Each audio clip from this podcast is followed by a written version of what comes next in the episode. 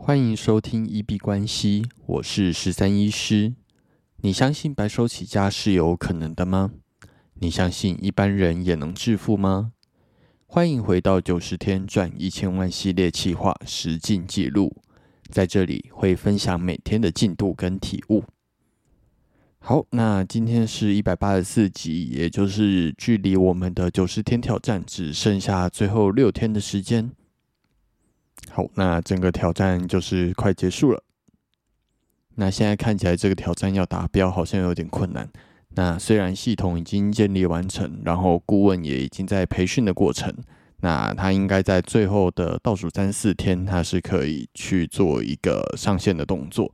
但是以现在的行销漏斗来说，前方客人的流量好像有一点点少。那在九十天的时候，也会请估值师来为整个系统去做一个估值。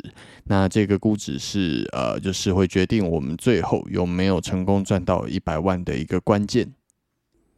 那前端流量的部分，因为之前有打错广告啦，所以打错了两次，我觉得那个触及人数我就先不管它了。那目前的触及人数是来到了一万人，那一万人里面总共有两个人去做预约，所以就是可能维持我们之前的比例，大概啊曝光人数在五千个人左右，会有一个人去做预约。那预约之后进入到成交系统里面，能够成交的比率，我先估计大概十分之一吧，所以呃就有点困难。大概平均是要触及到五万人，然后会有一个人去做成交。但是今天看了同学的比例，其实呃好像五万人这样子的广告行销预算也算是合理的范围，可能是我把范畴抓得太小。那在这三天的广告结束之后呢，接下来会去啊花更多的钱去打广告，就是吸引更大量的前端流量进来，那比较有机会达标。我们目前的广告流量大概是用一千五百块去打出来的，但是其实以同学的状况来说，他是大概打了两万元，打两万元的行销预算，然后赚了四十一万这样子。这样子是不是有一点点暴雷？可能爆了其他企业的一个就是呃营运状况。不过基本上就不用太灰心，我们先用这三天的广告去测试完。然后，呃，礼拜二、礼拜三开始呢，就会再去投入更大量的金钱去让它做曝光。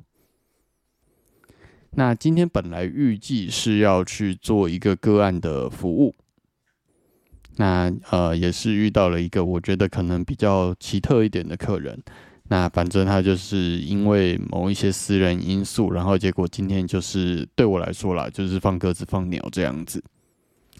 那我自己是觉得应该要坚持纪律的一致性。我们在规则上面写了说，就是如果没有告知就进行放鸟，或者是未出席的话，会被列入黑名单。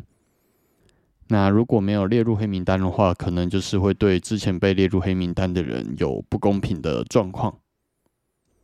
那虽然他事后有讲原因，那到底要不要放行？我觉得就是再看看吧。因为或许其实以我们这样子做比较预约制的一个服务的状况呢，嗯，可能这样子就是在讲说他跟我们的这个服务缘分并没有到。那今天无论是各种奇怪的因素，或者是在奇葩的事情，比方说什么被冰雹砸到啊，他家失火之类的这种状况的话。那说不定其实也是老天爷在暗示说啊，我们或者是在暗示他现在其实并不适合来做这样子的服务。我自己心里面是有一点点这样子的信仰了。好，那这个基本上就是今天创业部分的啊进度。那就是今天本来预计有要做一个服务，然后没有做到，然后接下来两三天广告会继续的去打，然后继续让子弹飞。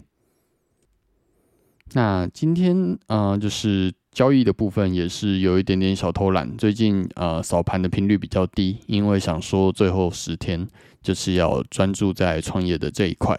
结果好像每次都是在我比较偷懒的时候，没有定时扫盘的时候呢，呃，行情就忽然就发动了。就每次都在很行情比较好的时候去偷懒，我觉得也是墨菲定律吧。那就是提醒自己在交易这一块也是不要常常偷懒，还是该扫盘的定时要去扫盘。那最后跟大家分享一个今天查询到的小知识。很多人呃，其实会想要知道自己的生辰八字，无论是要去合八字，或者是算命，或者是啊，其实只是想要知道自己确切的出生时间啦。但是很多时候，其实你的爸妈会把你的出生证明搞丢，或者是呃，因为一些因素，反正你拿不到你的出生证明这样子。那今天上网去查，我在思考说，在一个比较电子化的时代。现在一定还要保留着当初那一张出生证明吗？结果没有想到说，就是查到，诶，其实除了从原本你出生的医院去做查询之外，其实现在可以直接在户政事务所去做查询呢。只要你带着你的身份证跟印章，然后他就可以去户政事务所去查询出生证明，然后或者是回到你原本的户籍地的事务所，他可以补发一张出生证明给你。那上面就会有你出生的时间，这样子在算生辰八字，或者是在算性格，或者呃有一些其他用途的时候，好像就可以查到自己一个比较有呃根据的一个出生时间这样子。那这是今天在查询的时候发现的新奇小知识，跟在耳机前的你们去做一个分享。那也希望这个分享不会过度的去加重呃户户政事务所的那个公务员的一些工作量了。那我们今天就先聊到这边。如果对于今天的呃聊天话题有任何的想法，无论是缘分或者是放牛，你有相关过去的经验或者想法，都欢迎在留言区去做讨论。无论是在 Podcast、Instagram 或者 Twitter 留言区。那如果有不错的，我们在节目上再来跟大家做分享。那今天就先聊到这里。